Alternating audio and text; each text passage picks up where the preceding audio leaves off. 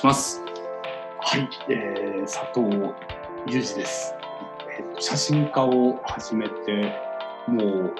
何年でしょうね。今年40歳、去年40歳で、あの、あれですね、えっと、まあ中学高校から写真を始めていて、でまあ大学で日芸の写真学科に行って、今、今とか、えー、そうですね、まあ、学生時代、ちょっと軍艦島に行ったりとか、いろいろ、あの、まあ建築とかが好きだったりとか、そういうのも好きで、ちょっと取り取ってもらってたんですけど、で、卒業後にアシスタントを、まあ、あの、中目黒の方で、非常に、あの、うん。えーあれですね、あの、まあ、あの、立派なお師匠さんのところで。卒業した後に、うんうん。あの、立派な人、ええはい。今、気になりますね。うん。あの、まあ、そこは、えーいわゆるファッション系のカメラマンで、結構、あの、立派なスタジオでちょっとお仕事させてもらったんですけど、うん。アシスタントをしていたんですけど、でい以来というか、まあ、そこを出た後にうん。独立しまして、もう、うん。かれこれ17、8、17年か。17年。そう。18年だね。18年目ですか？うん。17、8年やってますね。うわ、す。えっと、写真家ということなんですけれども、なんかお仕事はどんな、あの、なんかありましたか？コロナは。コロナはですね、あのまさに、一番、まあね、あの、直撃する業種の一つというか、まあ、各種イベントも自粛で、まあ、まあ、撮影の案件も、まあ、その、コロナが始まる前に来てた仕事は、まあ、なんとかうん。こらせてたぐらいで、うん。本当に3月終わってからは、うん。その新規の依頼っていうものがほぼない状況で、まあ、そうですね、あの例年にないうん。決算、決算というか、うん。ね、あのひどい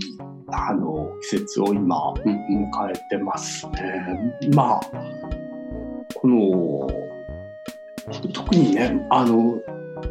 まあ、外での撮影ぐらいはいいぐらいな状況だったものが、うん。まあ、今ちょっとステイホームっていうキャッチフレーズになって、まあ、ちょっと公共交通とかもはい。使いにくい状況になってきて、うん本当にね、撮影のために外に出るっていうのも、うんあの非常にはばかられる状況で、はいはいうん普段仕事で移動は車ですか？車ですあね。ー。なるほど。やっぱ車でも、あ、そうか、仕事自体が。そうお客さんの方がもうロケを延期したりとか、あとイベントとかもほぼ延期であー。まず6月になりましたとかそういう感じであのなキャンセルではないんだけど、うペンディングされてしまっていて、はい。あのだからそうですね。で、まあ、特にあの、ね、飲食店とかとやっぱ似ていて、うんまあ、時間あっての仕事の枠なので、うん。後でたくさん仕事って言っても回りきれなくなっちゃうわけで、うん。なかなか挽回が難しいというか、うん。もううん過ぎた期間はそれっきりで終わってしまうので、うん。なかなかあの厳しい業種ではありますなるほど。延期になって大体具体的にいついつまで延期にしますとかっていうふうに言われたんですか？あります。もうとりあえず6月にうん。延期ですとか、イベントとかはイベ延期になったりとか、えーそれが2月ぐらいからですか？で3月、とそうですね。3, 3月あたりからもう一気にえーあれでしたね。1、2月あたりはまだそんなにあの動きはなかったけれども、やっぱ緊急事態宣言とか、その、まあその辺からですよね。うんなるほど周りのその写真家さんはなんかその周りの方も同じような状況なんですか？まあ多いと思いますね。うん、逆にその物撮りとかスタジオで撮影されてる方とかいらっしゃるじゃないですか多分な、そっちもむしろ3密で言ったら悪い筋になっちゃってて、おそらく。だから、なかなか今ちょっと厳しいところが増えてきてると思います。だから、この先、ね、あの、だいぶ変わってくると思いますよね。今、はいこれだけアーティストとかも自宅で自撮りはいで映像流してる中で、はい。はい。はい。カメラマンがどこまでコミットできるのかっていうのは、はい結構悩ましい状況ですよね。結構屋外で集まることもはばかられるので、だ一人友人なんかでやってるのは、なんかもうリモートで、うんその客先に行かずに、はい。その iPad あそのスマホとうん置いて、あのスマホの画面をリモートで撮影してあげて、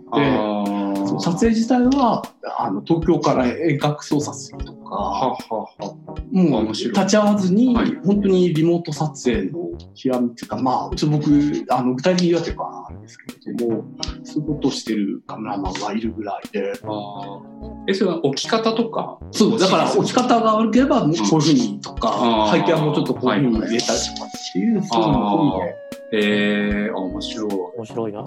うん。それなんかコロナ過ぎたら、なんか武器になりそうですよ。いや、でもそれが意外とうまくて、あ、だから結構ね、あの、カメラ的なハードウェアってかなりスマホのうん。薄い筐体の中でも、あの、かなり、そのなんだろうな、そのまあ、ましてや Facebook とか SNS に上げるぐらいの画質であれば、ほとんど見劣りしないものっていうか、えー。それはそれでいいものとして、鑑賞できるものとして撮って、えー。あだから、だからまあ、その先見性というか、その、えー。災いの中でも一応なんかこう、そういうパフォーマンスしてる人もいるんだなっていうのは、興味深く見たんですけど、佐藤さんの中でそのリモートの、えーと写真家さんの、えー提供価値っていうのは何なんですかね？その提供してる価値じゃないか提供してるスキルって何なんですか？その要はセルフィーなわけじゃないですか。ハンズセルフィーですよハンズセルフィーだけどええ、まあ、な市場なで、このタイミングで撮るっていうのはもう、だから、シャッターを押す、せだから、まあ、アシスタント的なことは全部、その、うん代わりにしてあげて、はいはいその指示をすることで、クオリティを担保した格好の写真が撮れるんですよね。いやなんか今すごいだからその人、やっぱすごいうまいなって思います。その、なんていうのかな、このコミュニケーション能力もいるわけあで、その、普通はそういうの煩わしいじゃないですか。だから行って撮って、ポンと綺麗な写真が撮れればいいんだけど、その、なかなか、そのリモ、ましてやリモートで現場を見てもいないのに、ロケハンもしてない場所ではそういうパフォーマンスができるってのはやっぱりうまいなっていうふうに思いますね。そう、だから、そう、だからでき、トーク力もあるし、そのカメラを知らない人にその最適な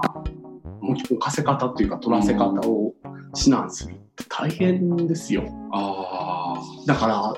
ね、そのじね、そのやっぱものを教えながら撮らせるわけですから、その単に撮るよりもはるかにことな。あ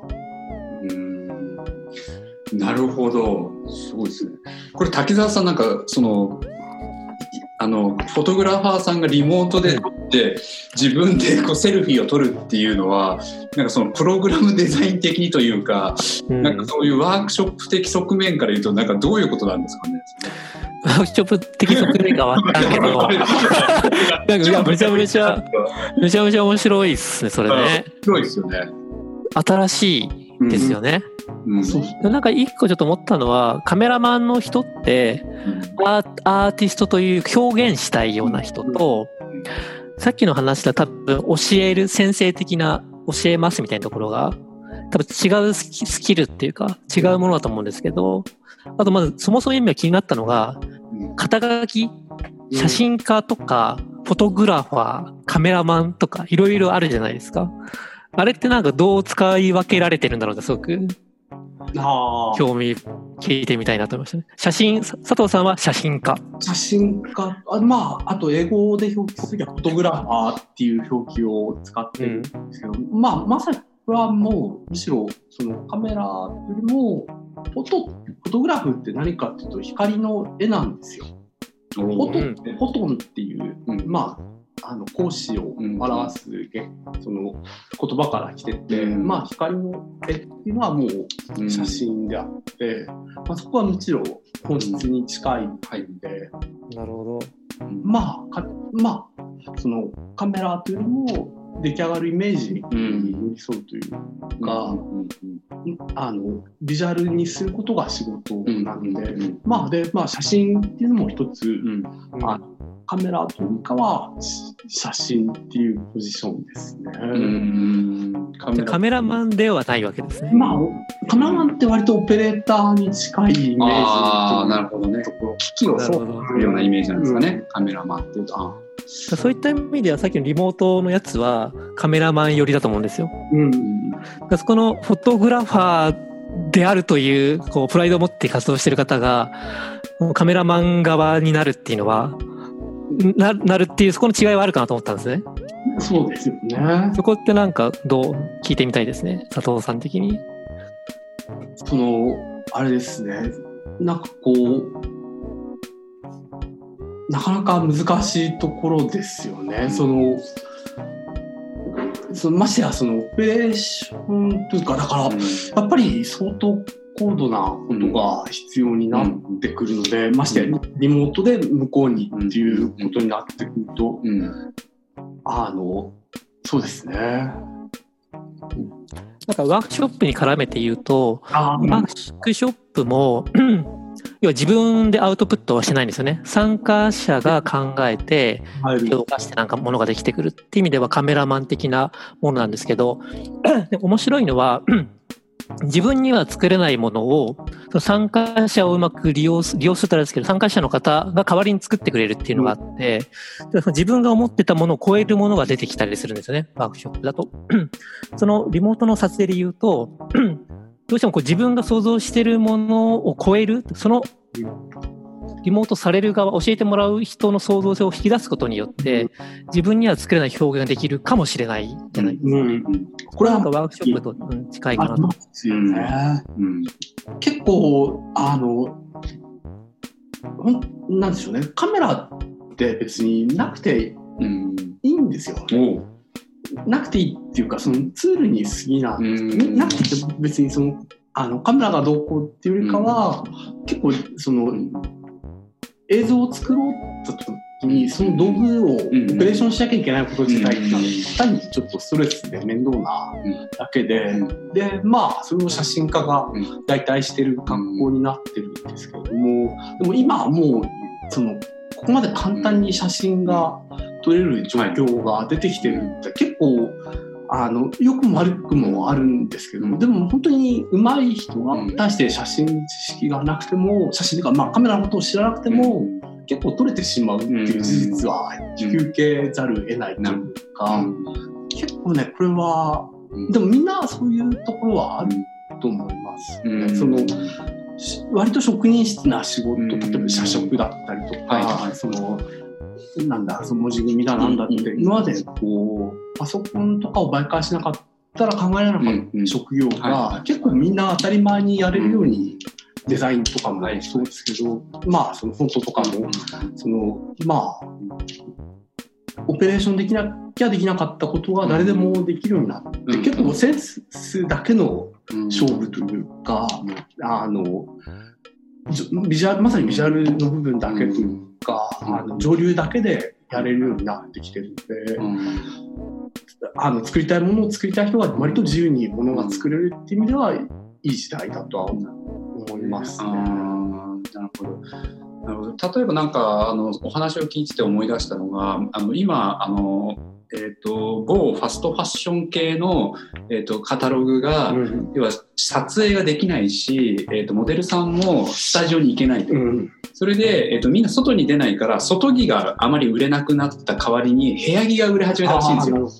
そしたら、モデルさんが自分の家でセルフィーを撮って、それがもうなんかカタログになってるらしいんですね。だからなんかそうするともうおし、なんていうんですか、え先ほどの話で言うと、フォトグラファーを通さずに、もうセルフィーで そそこが出せているとか、まあそういう状況があったりとか、先ほどのリモートの話とかもある中で、なんか、まあちょっと佐藤さんに聞きたいのが、そのセルフィーのそういうものをどういうふうに感じられるかっていうことと、あとなんかそう、こういう時代だからこそのなんか、フォトグラファーと写真家のなんか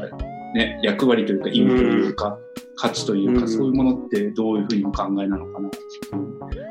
大事なポイントですよね。今だから、まあ、ままさにでも本当に上手い人が自由に取れるっていう意味合いでは戦国時代なのはなるほど。確かだと思うしあとなんかやっぱ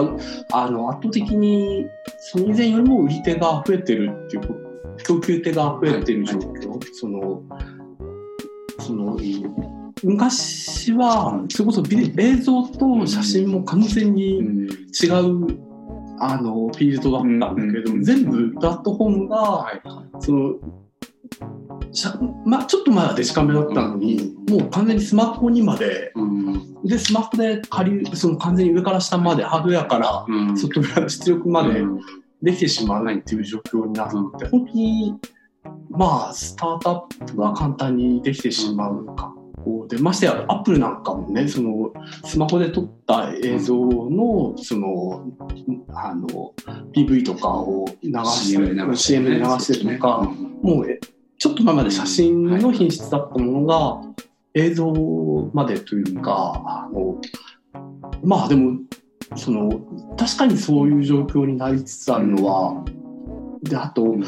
あのし視聴環境が変わったんですよ、ん。今まではプリントしかうん。なくて、はいはい。紙焼きでしか写真って見なかったし、うん。でまああとは商売商売そのビジネス上にもらった本とか印刷物になるけど、はい。まあそれにしても紙ベースのものがうん。一つ、まあほぼそれぐらいと言ってもいいぐらい、うん。製品として出回るものってそれしかなくて、でそれがその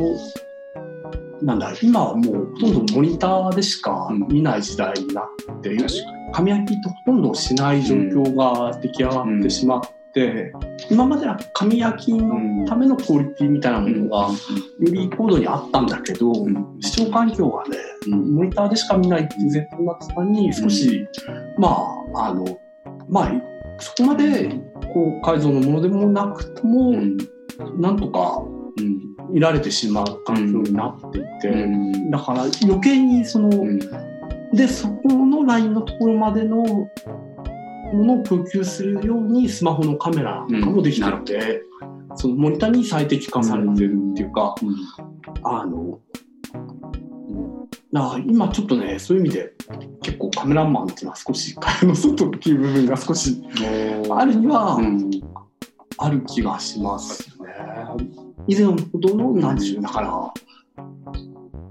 あのまあその写真家をベースとしてる人よりも、まあある意味こうインスタとかの投稿レベルである,、そまあ、ある程度この人に発注しようとかっていうことが決まっていくような流れになってるので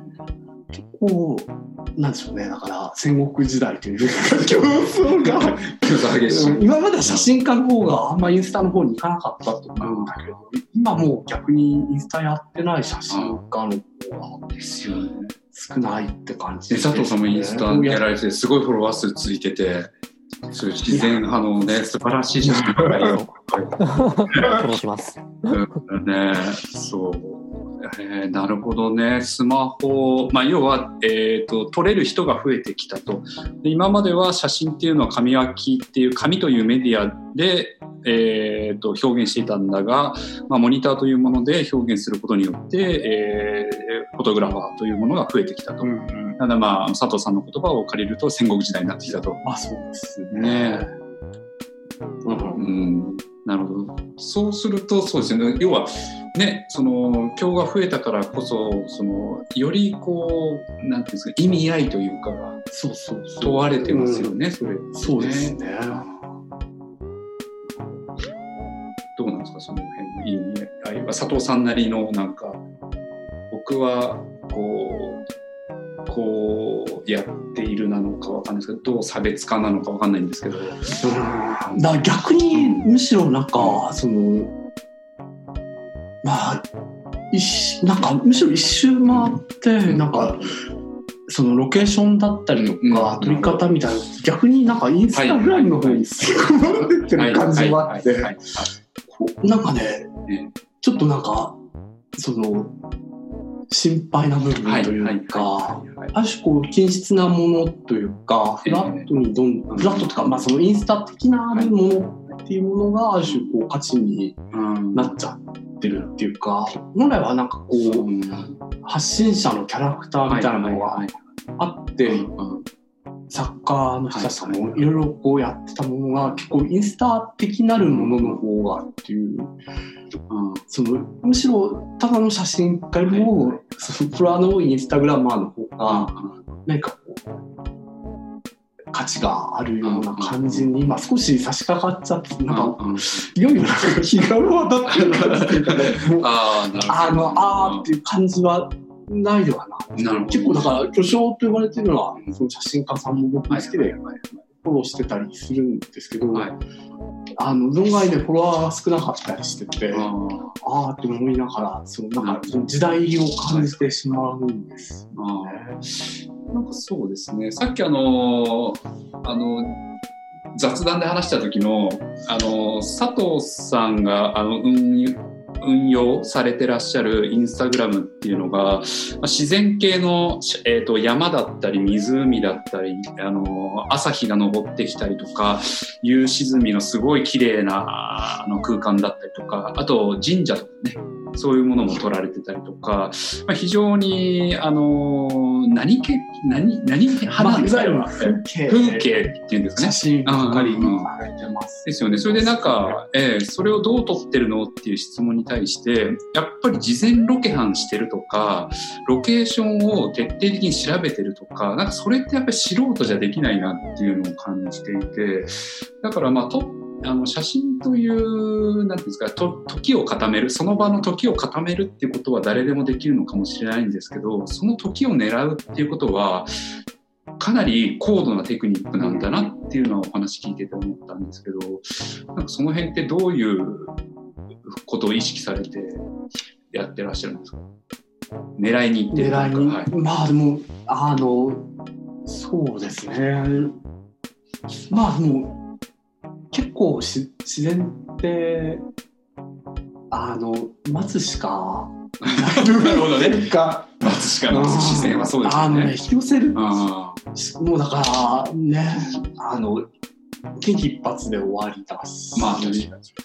天気だったらいいですそう日の出を見に行っても、はい。もう明け方、はい。その海の前で待つどんどんガスってきてとか、はいそういうのがザラなのでもう結構こればっかりはね割と忍耐系というかすごいこうフィジカルな体験なんですよ。だから一枚一枚の写真はあの見てる人はその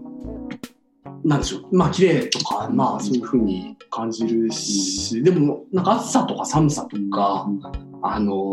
雨に濡れて惨めとか、うん。そういうこう気分的なものは全くうん。かぶれうん。覆いかぶさっちゃってるから、うん。でも実際は結構あの暑さに耐えたりとか、うん。うん。そうですよね。何時間も あの立ちっぱなしみたいなのは結構普通で結構でもねなんかあんまりそれをしてること自体に苦労を感じるようになったらきついなとあ思ってなんか待ってるうちが写真ですよね。あー、そうですね。あーそうですそうですはそうなんです。あのいろんなところもあって、まああのキャンプしたりとか、うん山登りしたりとか、いうんあと、そうですね。なんか佐藤さんの中で写真を撮ってて最高の瞬間と最悪の瞬間ってなんか、どの、どっちですかね？あの、両方言うとどういうタイミングですかね？フォトグラファ写真家として最高の瞬間と最悪の瞬間って。悩ましいもんですね。悩ましい。でも結構裏表な感じはありますね。そう、でも本当に、まあ、その待っててそういう瞬間が来た時はやっぱり一番喜ばしいし、というか、実際本当に散々撮ってもね、全然撮れないのはザラだし、あと、辛いのはね、あとね、もう一つ、その、受けなかったりとか、うん。ねああ、そうあれはね、本当にくた、もう前日からくたびれてて、普通だったら、来て、パッと、そう全て失礼は完璧にこなして、その必要な道具が集めて、車に乗って取りに行ったんだけど、どうしても車中で起きらんないとか、その瞬間にちょっとやっぱ、何かこう、なんてだろうね。その、引退じゃないけど、なんかちょっとよぎる感じがありますね。結構なんか、その瞬これが最悪といえば最悪だね。何やってうんだろう。ん、あのね、ぜそう、もうね、うん全部、もう調べ倒して、もう今日この時間で明日の朝行ってこうだなったら、なんか、なんかのショックで出る時間遅れたりして、明け方になっちゃったとか、あれは、でも前はね、全然戦えるんですよ。もうその、10代、20代の時は全然本当に、あの、ね、2、3時間の睡眠でも全然問題なかったのが、今、40になる。40になるとね、起きれないとかっていう事態が、そう2、3時間だとね、そ半端に最悪ですね。うん最悪なことですね。で逆に最高は、まさにだから起きれたというか、面白い。なるほどね。逆な、逆な。なるほ。ど。あ、取れたではないんですね、じゃあ。でも、うまあ、そまあでも、あんまほぼある確実ですよね、それは。起きれたら取れるってことですよね。前なんかその軍艦島学生時代に行った時なんかは18機僕で行ってあで24時間かけて長崎まで普通列車で行ってうん。そこから船乗って行ったりとかなんかそういうことをやってたから逆にその足もあるし高速も乗ってるのに起きらんないみたいなその感覚の方が信じられないわけで。なんかねな有利な条件で。そう戦えない差があることにね飛び道具使ってるのに。なるほどね。そうですか。面白い。なんか、スマホでみんな撮ってるじゃないですか。そのデジカメもそうなんですけど、やっぱスマホになってさらに、写真のこう、シャッターを押す意味だとか、うん価値がすごい薄くなってる気がしていて、ね ともかく連写し、とりあえず連写しとくだとか、と、とりあえず撮っとくだとか、あと撮ってみれば見ないんですよね。撮る、撮った気になってることが大、が全てで、撮ったから何かするわけじゃないだとか、なんかインスタでレタッチするのを前提で撮ったりだとか、うん。なんか写真を撮る意味合いがうん。だいぶ変わっちゃってるなっていうのはすごく思ったりします。ですね、うん。結構そのあと結構加工の問題とかもあってそのえそのまさにその撮る意味が回ってるってそこにあって昔はフィルムで撮ったから、うん。もう撮った写真が全ての証拠で、もうファクトっていうか、うん。もうだいぶこれ以上何かしてるってことがなかったんだけど。今はもう撮った写真は顔がいじくられてようが何しようかとか、そのあのしょぼいタイミングで撮ったけど、ん。もうじゃあ夕日合成しちゃおうかとか、うん。まあやろうと思えば何だってうん。できてしまうご時世になっちゃって、うんでまあ下手するともう報道機関すらそういうことを、ほまあそういう事件が。一ところありましてで今まあ今はなんかそういう心眼判定するソフトウェアもうん。あったりして、その手軽にその報道機関なんかは渡されるデータの形式もその加工しにくいものを要求するようになったりとか、あでもね今本当にそういう意味じゃその写真その写真ってね信憑そのものだったものが随分と怪しいものになっちゃって、だから写真が上手い人と下手な人っていうものをそのそのボトムの上かアップした写真なのか、上にいる人の写真なのかが分かんなくなっちゃってだから本当に上手い人の写真ってちょっと正直気の毒なぐらいですよね。要はトミトリミング技術が、あの、そう後世の人気が前提だし、で僕のおしろさんなんかはあのあのワンショットでその宙に浮いてるように写真を撮るんですよ。そのまあ、例えばこれがあってこういうふうに写真を撮るとテーブルもあるしうん背景もあるのにこれがそのこれしかないように撮るんですよ。でもう切り抜かずにうん。そのまま切り抜ける写真を出版社に収めててでそれをワンショットでポジでやるから本当に見ると本当にその、えーしまあ、完全にす抜けているところにコーヒーカップが1個あるっていう風に撮れちゃうようにそのワンショットでやっててだからでも今だと別にそういう写真があったとしても切り抜いたとしか背景はめたとしか思わないから、なんか、うまい下手もなるなくなってきちゃって、そのだからある種こう神業的なものはね。少しあの沈んでしまってる状況がど。技術差が見にくい、分かりづらい業界になってると。はあ、な。あと、ウェブでこう、フォトストックだとか、うん、アドビストックみたいな、それっぽいのが簡単に手に入っちゃったりもするじゃない？あですか。そうですそれね。で済ましちゃってるみたいなうんのもあったりしますけど、あどうなんですかね？うん、だから、ロケなんか行かなくなってくよね。うんそう。いや、まさにだから、でもコロナで加速してる部分ってうんそういう部分だと思いますね。取り下ろすよりも、もう、セルフィーだったり、もう、その、ストックなり、その、近くの人が撮ってはいはい。収めてもらうぐらいになってっちゃいますよね。すごい文化ですね。うんうん。結構なんか、あの、なんか、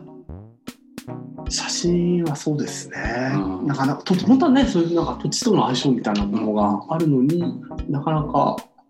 行って撮るみたいな習慣が減ってっちゃうような気がしますね。少なくとも、ね、コロナ禍以降っていうか、アフターコロナの展開でいくと、まあ国内旅行はするでしょうけど、もうなんか海外に行く習慣は少し廃れるんじゃないかなっていうか、こんなに気楽に旅行できなくなってきまあますよね。そうでしょうね。うん。そうか。じゃあロケもなくなるんじゃないかって気がしちゃう。うん逆に佐藤さんのプライベートとかはどんな状況どんなんかプライベートでこう感じてることとかありますか？影響というか。いや、もう、あれですね、だから、あの、コロナの自粛ムードにはちょっと少し 参ってしまっている。参っている。参っている。その、あなんか、本来自粛っていう意味で言うと、自分で判断して、うん。まあ自分が安全かどうかを確認しながら、一応価値判断としてはみんなやめてくれって言ってるけど、ここまでは自分の安全を自分で担保しながらやれることをやるっていう格好が本来の自粛なのに、今はなんかこう周りの世間体の方ばかりが気になって、うんあの、もともとの話も3密はやめましょうっていう話で、3つがうん。密の時にはダメですの話だったのに、今はもう1個でもダメみたいな感じで、で、ましてやもう、なんかもう、ね、問答無用になりつつうんあるので、で、結構カメラマンにとってね、やっぱりロケーションっていう観点からすると非常に3密って、うん。空いた時間も使いよううがんにくくなるっていうか、あの今こそ本当はインプットの時期なのに、そのまあじゃあ山行って風景撮ろうとかっていうふうになかなかねなかなか振る舞いになれないですよね。今一応その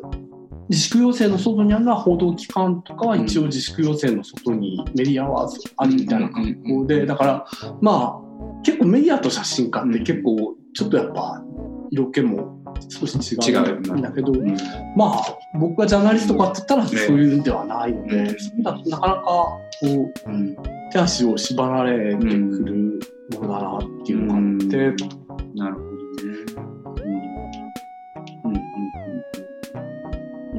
か。そうですね。まあいろいろ世間的な目が厳しい中でな山行ったりとか川行ったりっていうのもなかなかしんどい状態ですよね。あねね本当にサーファーとかはい。もそうですよね。ああれもだって、ね、サーファーとかもね、3密って言ってもサーファー同士寄り添うわけでもないし、一定の距離が取れてますもんね。あれも浜の前で暮らしてる人からしたら別に家のトイレ使えばいいわけだし、はい。っていちょっと誰も今もうサーフィンははい。やってないとか、はいはい、要はサーファーがサーフィンをしてることによって、えー、と叩かれる的な話ですそうかね。ですね。だからうんそのあたりが非常に今はいはいはい。きついなと。なんか感じなんか生きづらい感じそうですね。生活しづらいですよ、うん、ましてやね、他県ナンバーは、あ。が、その、県をまたぎじゃいけないとかね、あその辺で非常に、非常に厳しくなってますよね。ですよね。うんなるほどね。そうですか。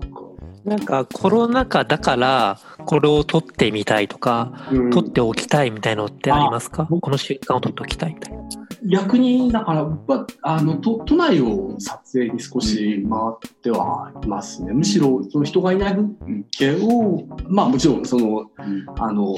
映すのは避けるうん方法を取った上で、うん。あの、まあ、今、本当異常な風景なので、その街が死んでいるっていうのは、あの、やっぱり不健康っていうか、なんかこう悲しいなと思っていて、でもう僕も行きつけのうどん屋さんが、うん。もう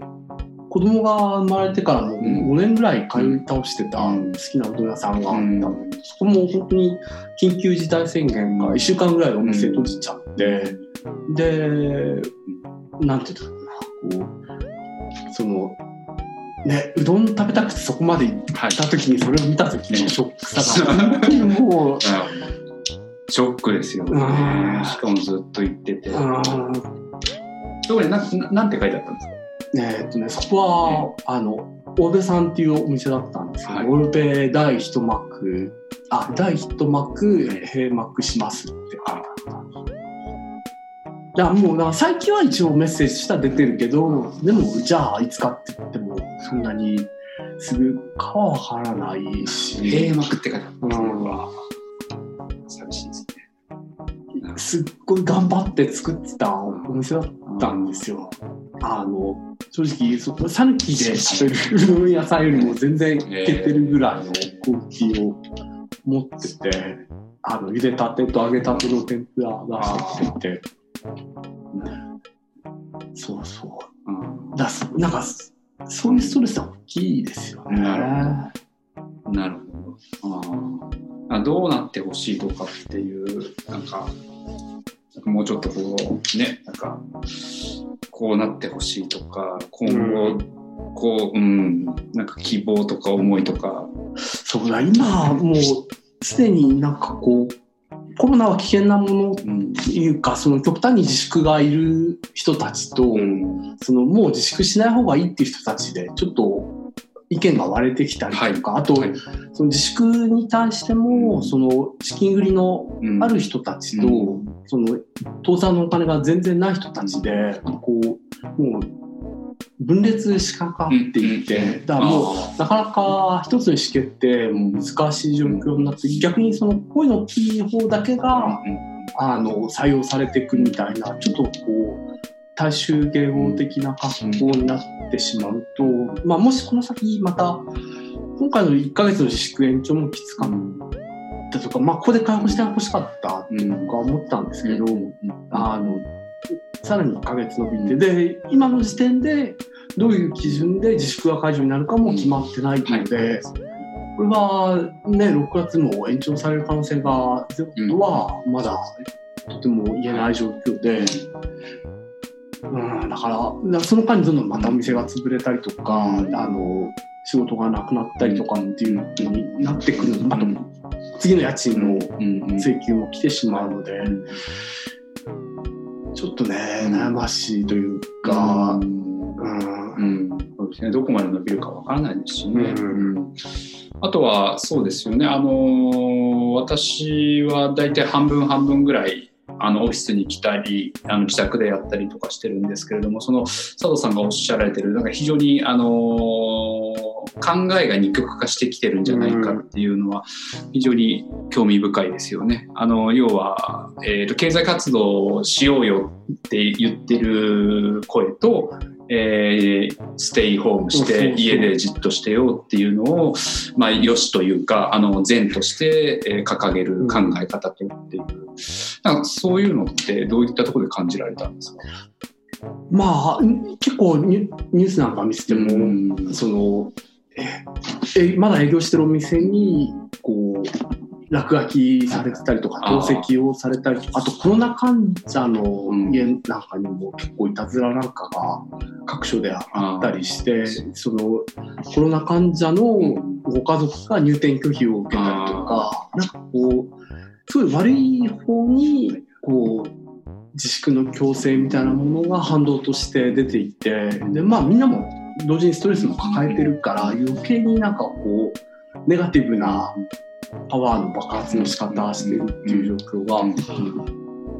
で僕もあのなんか秋葉原で撮影してたら、うん、なんかちょっとあの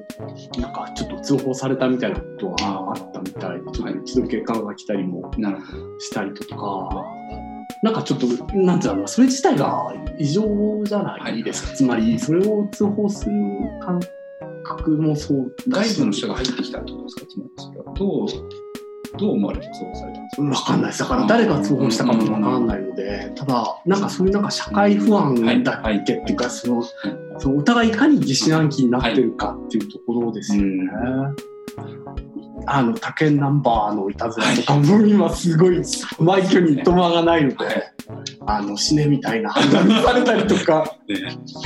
あの、うん。だそっちの方が、そのコロナよりも疲弊するんじゃないっていうか、うんこれをやめたいっていうのは、うん本当にその根っこの部分ですようね。ん。だからそのお互いの考えをまあ尊重し合えるところまでは持っ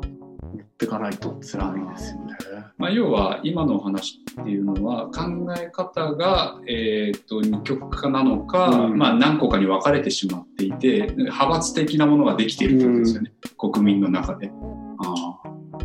そうすると対立が起こる。起こってますよね。でコロナの病気でよ的な話よりもその対立でそうそう。病む人の方が大きいんじゃないかみたいなそう。結局ね、まで自粛しなきゃいけないっていう空気があって、うん。で、まあ、例えばお店開けたら、うん。なんとか資金がつくかもしれない人もいて、うだけどお店うん。開けた結果、その、ね、うん。その張り紙されたり、だからこの人の気持ちになったら、まあ、どんだけ心が病むかっていうか、こっちも地獄、あっちも地獄の中、はい。その人がお店あげたことに対して、まあ、過剰に自粛を求めるのはやっぱり違うかなっていうふうに。まあね、両方、まあ、僕は売り手の気持ちも買い手の気持ちも考えた上で、逆にだから買い手の気持ちとしてみたら、その問屋さん行った時のショックがまさにそういう格好なわけで、そこですよね。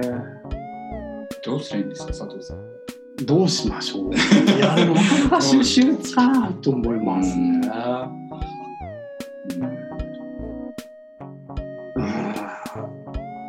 結構で実際その情報を聞いていくと本当にコロナ自体のリスクって本当に大したことないというとあれなんですけれども、うん。まあこんなみんなで自粛するほどのうん。怖いウイルスじゃないかもしれない。可能性が本当にうん。ないのに、ん。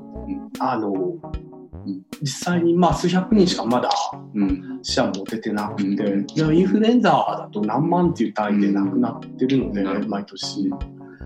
まあ、交通事故でも1万人は死んでるっていう統計が1万近くうん。あの死者とかうん。出ていて、うんでこれが経済の自粛によるうん。そのうん。インパクトの方がこの先自殺者が出たりとか、うん。その悪いことが起こっているっていうのはちょっと見えているので、うんそろそろ 自粛は。あの自粛っていうかそのもちろんその移さない努力はお互いするけど、そのお店を閉めるぐらいのところまではいかないような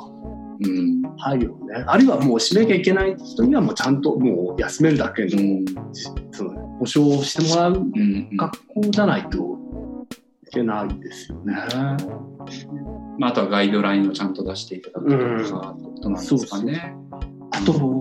結構あの決定的な部分って今までみたいにまたあとその観光需要なんかはかなり落ちきってるので、はい。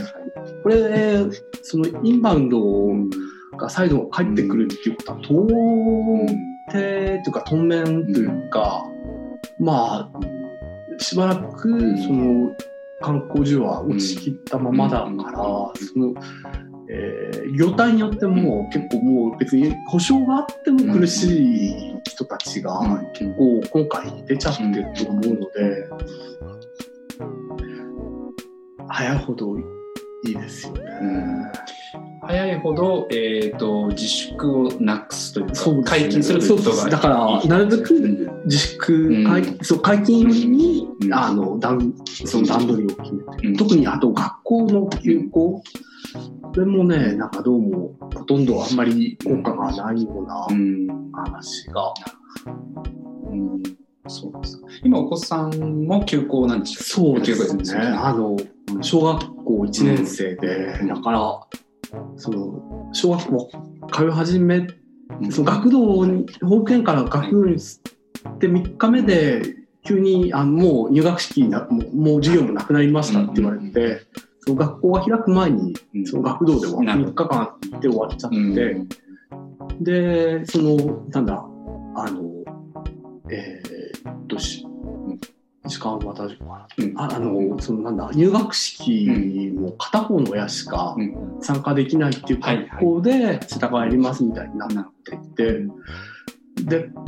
まあその今の実証面で見たらはっきり言ってその両親がいないのは子供も悲しいし、そのっていうところで本来は一番その両親ができるその参加できる入学式をそっちに揃えるべきであって例えば箱がうん。その3密が問題だったらまあちょっと屋外であるとかうん。その場所も広めのところを使うならちょっと工夫をしてむしろだから一番大事なことをそのもうなんか使用書の中で一番最初にまず両親が参加できるっていうことは前提の上での入学式の設計をしてほしいのに今はもうむしろコロナで命を守るっていう格好で親を排除した方が安全だろうみたいにその本来のその全員がでも結果的にみんなもうそう不幸になっていくような設計になっちゃってて。うん。なんかちょっと窮屈さというか、これをするのかっていうか、うん確かにまあコロナというそのウイルスの危険性はもちろんなんですがそれ以外の危険性がまあはらんでるんじゃないかっていうことですよね。うんうんまあ、不調和が起きてるってことですかね。ですね。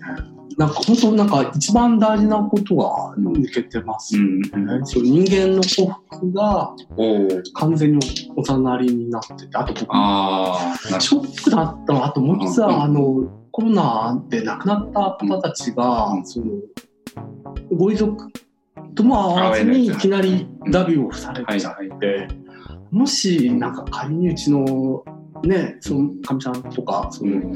ママがな、うん。もししん、ね、コロナにでもなった日に、なんかこう、コロナで亡くなりでもした日には、その子供にしたってね、その受け、その、ね、受け止めようがないじゃないですか。でも、それ別に、あの、年いってようが何しろ自分の親が死んだとしたって、あの親が死ぬのは世代的に引き受けられたとしても、なんか、その、遺体にも会えないっていうことの方が、ちょっと、ここはなんか是が非でもやってほしいって思っちゃいますよね、むしろね。でもなんかこう人間がおざなりになってるんですよね。でもその結局遺族はコロナうつされるよりも遺族に会わない方がいい、うんあ遺族っていうか遺体にうん会わない方がいいだろうっていう価値判断になうんって、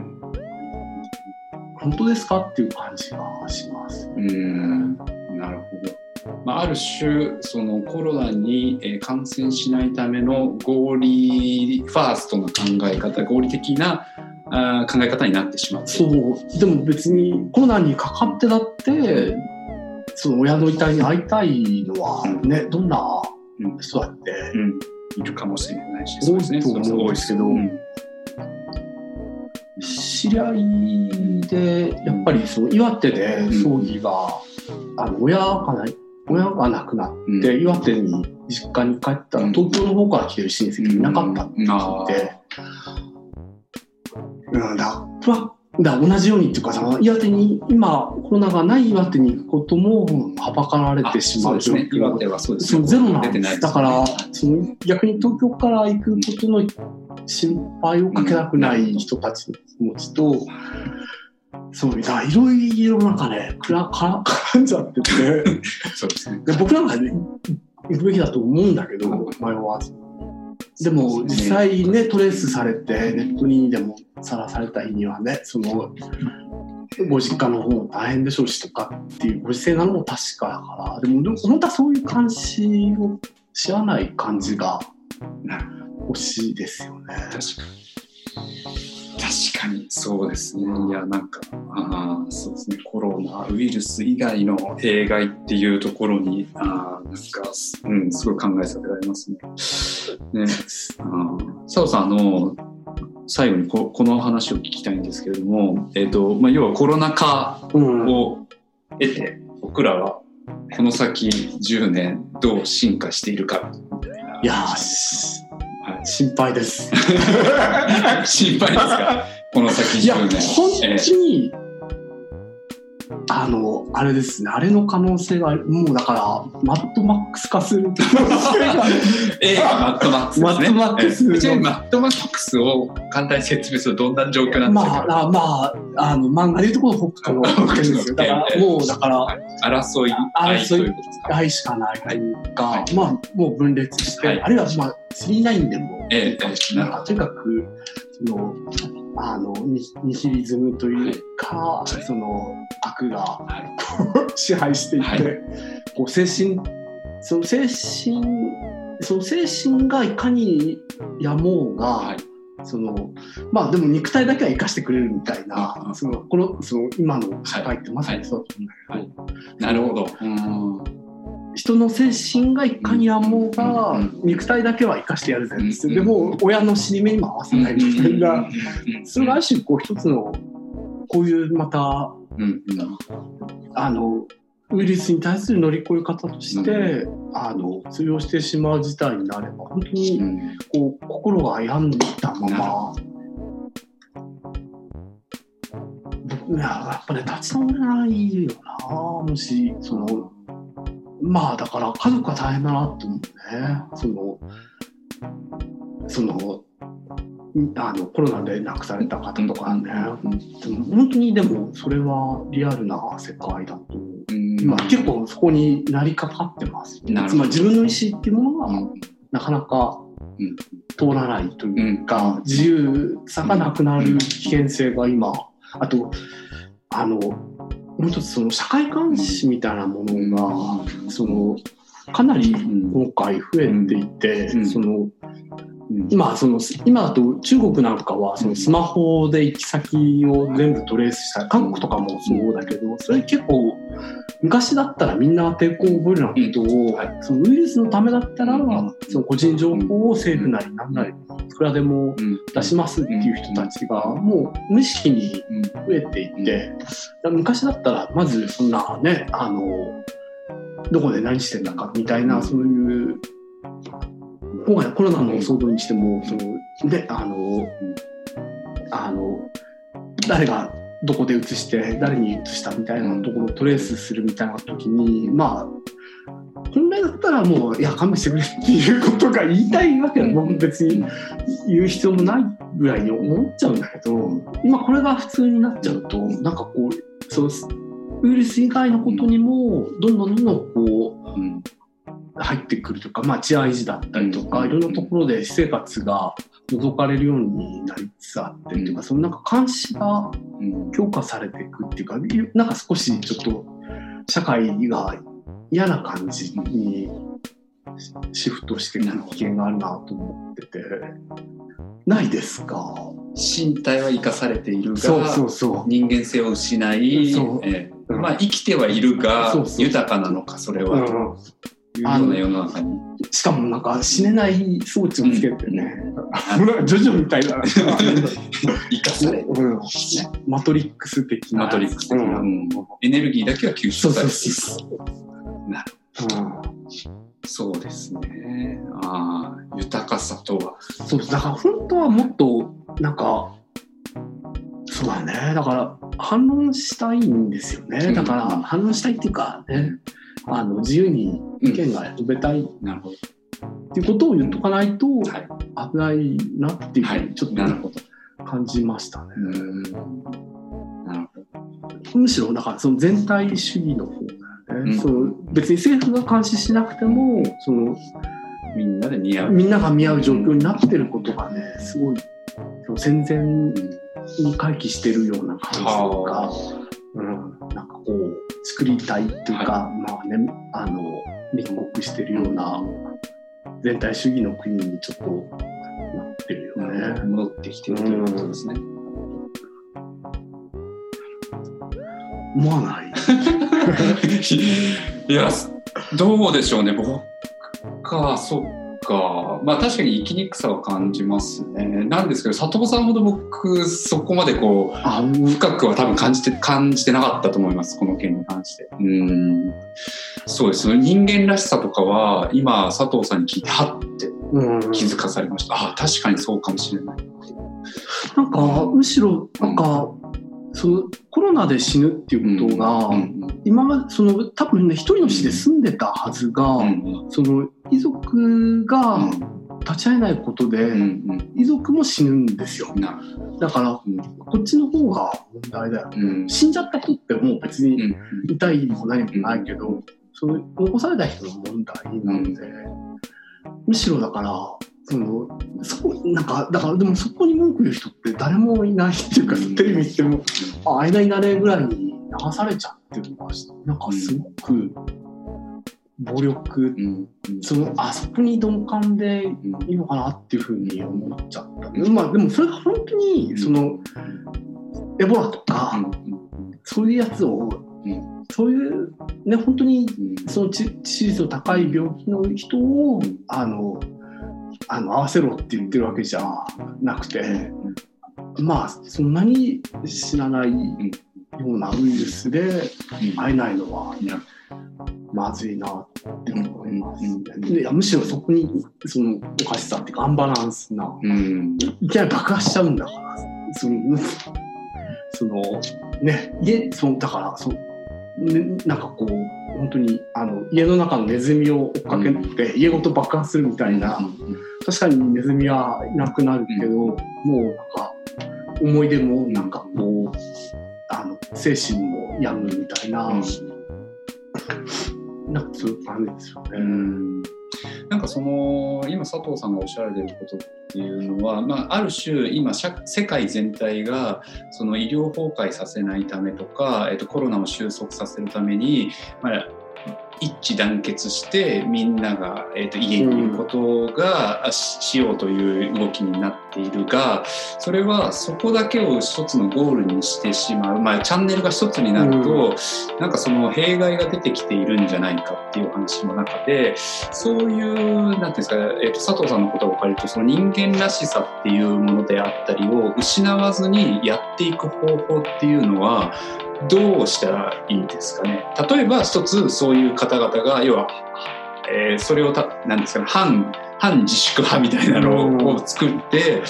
こう自粛反対って言うべきなのかこれはどうしたらどうしたらいいんでしょうね。本当に世の中分裂しかかってあーあ逆にそれれをするとか分裂するとうんいやだから、うん。そのでもコロナってまさにそれがコロナの一番の災いというかそのコロナのウイルスの薬効以上に、うんその